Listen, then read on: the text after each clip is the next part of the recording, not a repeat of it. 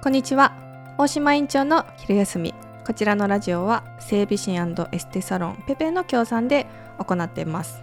はい今日は58回目のラジオになっております。昼休みっていうことなのでいつも喋らないお話をしたりとかあのプライベートなお話をしたり少しハマってる情報とか体のワンポイントケアとかもお話できたらなと思っています。えーと、58回目ですね。もう残暑もちょっとあのあるんですけどもだんだん秋にこう移り変わってきてる時期かなと思います。食欲の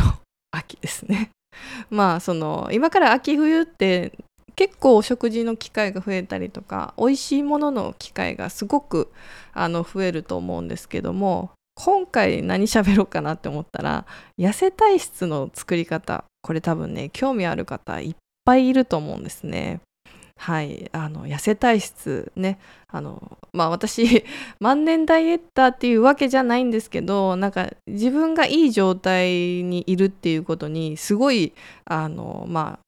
執着じゃなくて、まあ、趣味ですよね。自分がどうやったら健康で元気でハッピーでいられるかあの好きなものを楽しくあの楽しめる状態にできるかっていうのをものすごくこうマニアックにですねあのもう人体実験を通して研究を あのしてるタイプなんですけどもじゃあ痩せ体質っていうのがそのまあ満腹中枢とかそのねあのいろいろあると思うんですけども実はですねこうまあ難しく話さないようにしますね。レプチンっていうあの満腹を教えてくれるあのねホルモンがいるんですね。であとグレリンっていうもうなんかねカタカナ入ると難しくなりますけどなんかその、えーと、食欲をその増進させてくれるっていうその2つのホルモンがあるんですけどその実はこのホルモンたちって対になってるので、まあ、相関関係ですよね密接にあの関係してくれてるんですよね。なので例えばこのこのバランスがすごい崩れちゃうと例えばその、うん、食べても食べてもお腹いっぱいにならないか、えーと、食べても 食べても、えーと、お腹すいたっていう状態が出てくるんですよね。そうあのドキッとした方もいらっしゃるかもしれないんですけども実はこういったホルモンが上手に出ないとかその出るんだけどもその受け皿レセプターですよね受容器がうまく反応してくれないってなるともう自分のね あの満腹中枢バグるわけですよ。いっつもお腹空いてる人っているでしょ？多分それはねそこがバグってるんですけどあとはこう食べても食べてもなんかどんどん食べれちゃうみたいな人もやっぱりそこのねあの不具合が起きてるっていうあの状態なんですけどもじゃあそれをこう何が原因でそうやってねあのバランスが崩れちゃうかって言ったら過度なダイエットとか睡眠不足とかっていうのがすごくこう良くないんですけどもあとはアルコールの過剰摂取っていうのもそこのねホルモンがこうバランス崩れちゃうのであのどかどか食べれちゃいます、ね、だからお酒飲むとそうだと思うんですけどもそういったこうレセプターとかその満腹中枢っていうのがうまくこう正常に働かなくなっちゃうのでずっとお腹が空いてる状態とかずっと食べれちゃう状態が続くのであのまあ太りますよね。あの痩せ体質とは程遠くなってくるんです。なのでこう食べたらきちんとそこが働くようになってくるとなんかお腹が空かなくなる。ね。これはあの好きすぎてるわけじゃないんですよ。あのホルモンがあの異常に作用してるのでお腹空いてないのにお腹空かせるようになっちゃう。ね、それだと良くないのでそこを上手にこうあの、まあ、バランス取ってあげるためにはじゃあどうするかってやつ。ね。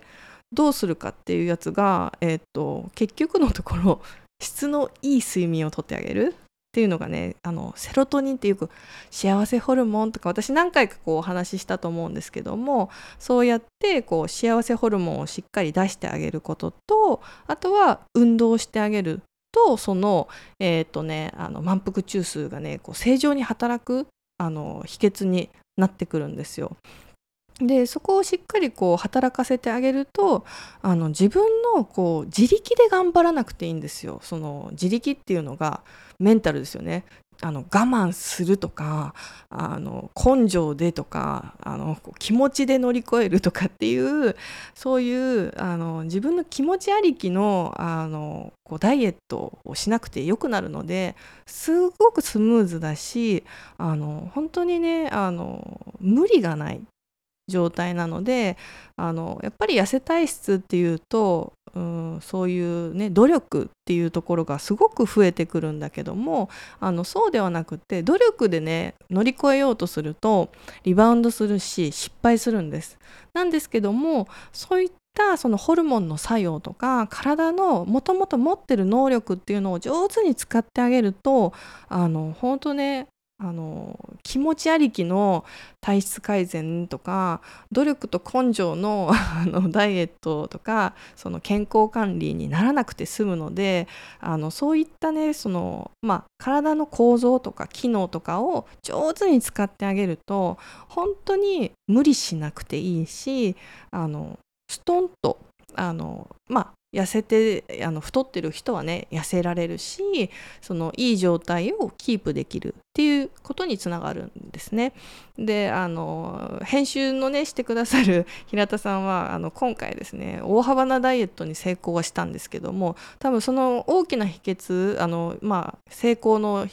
要因になったのがやっぱり適度な運動をするっていうので適切にそのホルモンのバランスが整ってきたりとかそのまあ体のその血流の状態が良くなったり神経のバランスが良くなってきたことでそのそういったその相乗効果の恩恵っていうのが多分すごいあったんですよね。だからこう運動ってなるとすごいハードルが高く見えがちなんですけども自分ができる無理なくできるところからまずスタートしてあげる。そしてそこを定着してあげるっていうのがまず第一にあのめちゃめちゃ大事なこと。なのでそういったこうあの最初から100頑張るんじゃなくて運動ってあの、まあ、きっかけは何でもいいので例えばこうあの出歩くねその活動量を増やすとかまずそこからとかでも形から入らないとできないよっていう人もいるんですよ。なのでそういう方はあのしっかりあの、まあ、どこかねスポーツクラブに会員になっていくとか、まあ、そういったこう自分に合った運動の仕方とかを取り入れてあげるとすごくいいと思います。で睡眠も何に対しても睡眠の質ってすごく大事なのでそういった睡眠の環境を見直すとか、えー、っと睡眠寝つき寝入りを良くするための秘訣その体のコツっていうのもあるからそのまあ寝る環境をね整えるってみんな分かった話なんですよ。あの1時間前2時間前はスマホを見ないとか照明を落とすとかっていうのも分かってる話なんだけどももっとその前の大前提の話そのセロトニンとかそういう眠眠るためのホルモンの出し方とかっていうのもあのコツがあるのででもそれってね大体全部つながってるんですよ。なのであれこれしなくてよくってポイントとしてそのまあ食べ物とかっていうのをしっかりこうコツとして取ってあげるとあの意外とね簡単なんですよ。なんでかってやっぱいいものは大体全部かぶってくるし必要な要素って大体決まってる。のでそういった部分をまたここのちょっとこうラジオとかでもですねあの私も健康になりたいんですけどあの私のラジオを聴いてくださる方とか関わってくださる方にはみんなこうお得な情報とか簡単であの取り入れれやすいお話とかもこうゲットしていただきたいのでまたここでですね痩せ体質になるコツとかハッピーでいられる秘訣あの健康で楽しく過ごせるあのコツなんかもちょっとお話ししてあのいきますのでまたちょっと続編ですねあのいろいろ出していくのであの難しくなくでもなんかちょっとやってみようかなって思えるレベルでまたちょっとお話をしてまいりますね。ということで今日は痩せ体質についてお話ししてみました。次回もまたいろいろなことをこの大切な場所で皆さんと楽しくお話をしていきたいと思います。メッセージコメントご質問ご感想何でもお待ちしてますのでまた次回もぜひ遊びに来てください。はい今日も聞いていただきありがとうございました。